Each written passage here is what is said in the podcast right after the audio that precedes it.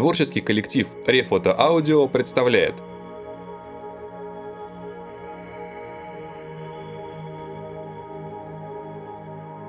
Рэй Брэдбери.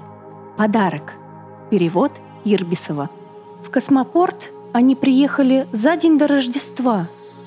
И с самого начала родителей не покидала тревога. Для мальчика это был первый в жизни космический полет. Никогда раньше он не бывал в ракете. Отцу с матерью очень хотелось, чтобы все прошло хорошо. И вот теперь им пришлось оставить на земле по ту сторону таможенного барьера и рождественский подарок, и маленькую елочку с чудесными белыми свечами.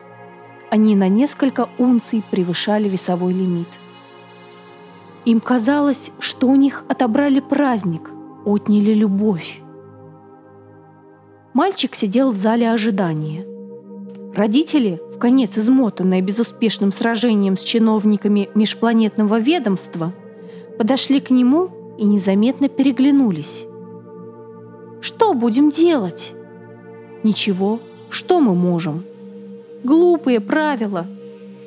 А он так ждет елку. Взвыла сирена, и люди толпой ринулись в марсианскую ракету. Отец и мать вошли последними, мальчик между ними. Все молчали. «Я что-нибудь придумаю», — сказал отец. «Ты о чем, па?» — спросил мальчик. Но тут ударили двигатели, и ракету вынесло в черное пространство. Ракета неслась, изрыгая огонь, оставляя позади Землю, где все еще было 24 декабря 2052 года. Она летела туда, где нет времени, ни месяцев, ни лет, ни часов. Весь первый день они проспали. Незадолго до полуночи Судя по часам, которые все еще показывали нью-йоркское время, мальчик проснулся и сказал «Я хочу посмотреть в иллюминатор». У ракеты был только один иллюминатор – окно из удивительно толстого стекла на верхней палубе. «Не сейчас», – сказал отец. «Немного погодя, мы вместе сходим к окну». «Но мне интересно, где мы и куда летим?» Подожди самую малость, прошу тебя». Проснувшись, он минут пять ворочался с боку на бок и все думал об оставшемся на земле подарке и о елке с белыми свечами. Наконец он поднялся. Кажется, он придумал. Осталось сделать это, и тогда путешествие будет по-настоящему веселым и радостным. «Сынок», — сказал он, — «ровно через полчаса будет Рождество. «Ох!» – испуганно вздохнула мать.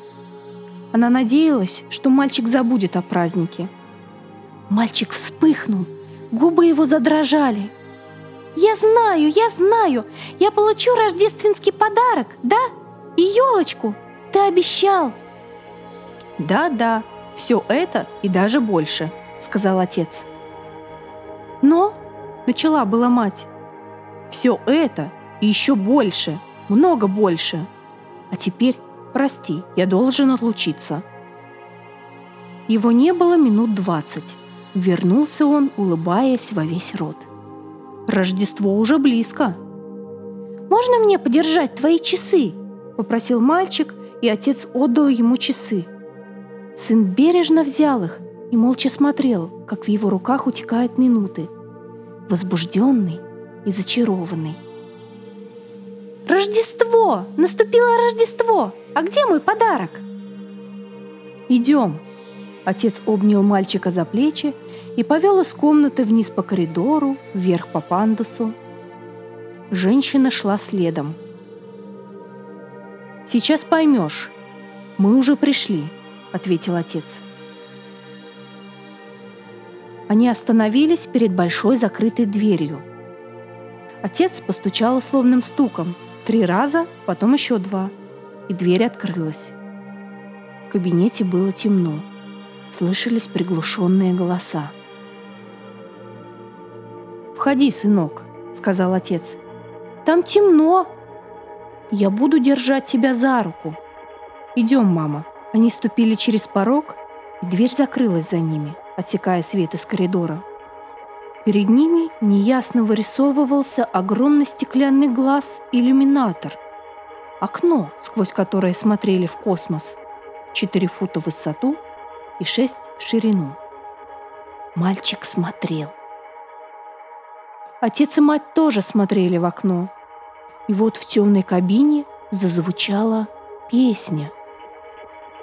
«Веселого Рождества, сынок!» — сказал отец.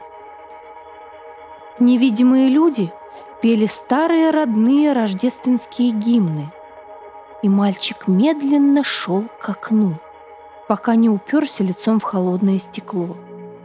И стоял так долго-долго, все смотрел и смотрел в космос, где глубокая ночь вспыхивала и вспыхивала десятью миллиардами миллиардов волшебных белых свечей.